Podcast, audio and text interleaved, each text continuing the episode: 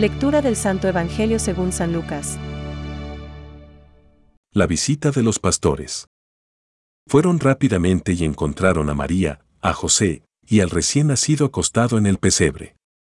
Al verlo, contaron lo que habían oído decir sobre este niño, y todos los que los escuchaban quedaron admirados de lo que decían los pastores, mientras tanto, María conservaba estas cosas y las meditaba en su corazón. Y los pastores volvieron, alabando y glorificando a Dios por todo lo que habían visto y oído, conforme al anuncio que habían recibido, ocho días después, llegó el tiempo de circuncidar al niño y se le puso el nombre de Jesús, nombre que le había sido dado por el ángel antes de su concepción. Es palabra de Dios. Te alabamos Señor. Reflexión. Los pastores fueron a toda prisa, y encontraron a María y a José, y al niño acostado en el pesebre. Hoy, la Iglesia contempla agradecida la maternidad de la Madre de Dios, modelo de su propia maternidad para con todos nosotros. Lucas nos presenta el encuentro de los pastores con el niño, el cual está acompañado de María, su madre, y de José. La discreta presencia de José sugiere la importante misión de ser custodio del gran misterio del Hijo de Dios. Todos juntos, pastores, María y José, con el niño acostado en el pesebre.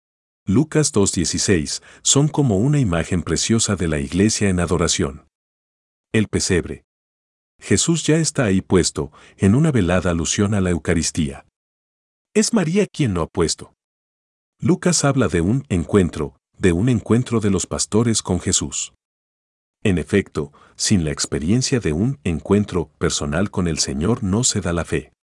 Solo este encuentro, el cual ha comportado un ver con los propios ojos, y en cierta manera un tocar, hace capaces a los pastores de llegar a ser testigos de la buena nueva, verdaderos evangelizadores que pueden dar a conocer lo que les habían dicho acerca de aquel niño.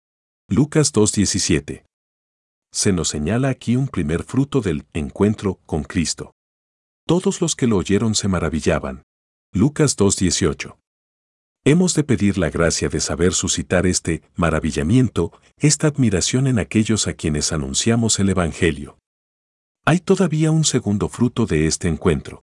Los pastores se volvieron glorificando y alabando a Dios por todo lo que habían oído y visto.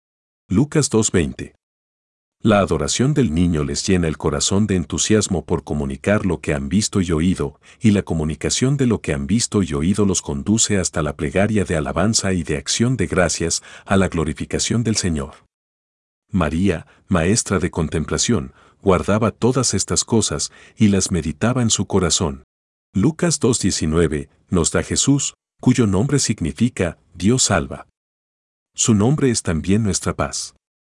Acojamos en el corazón este sagrado y dulcísimo nombre y tengámoslo frecuentemente en nuestros labios. Pensamientos para el Evangelio de hoy. El pueblo entero de la ciudad de Efeso permaneció ansioso en espera de la resolución y del sínodo sobre la maternidad de María. Cuando se supo que el autor de las blasfemias en Estorio había sido depuesto, todos a una voz comenzaron a glorificar a Dios. San Cirilo de Alejandría. Jesús es el Hijo de Dios y, al mismo tiempo, es hijo de una mujer. María. Viene de ella. Es de Dios y de María. Por eso la Madre de Jesús se puede y se debe llamar Madre de Dios, Teotocos. Concilio de Efeso, año 431. Benedicto XVI. El concilio de Efeso proclamó en el año 431 que María llegó a ser con toda verdad Madre de Dios mediante la concepción humana del Hijo de Dios en su seno. Madre de Dios, no porque el Verbo de Dios haya tomado de ella su naturaleza divina, sino porque es de ella. Catecismo de la Iglesia Católica, número 466.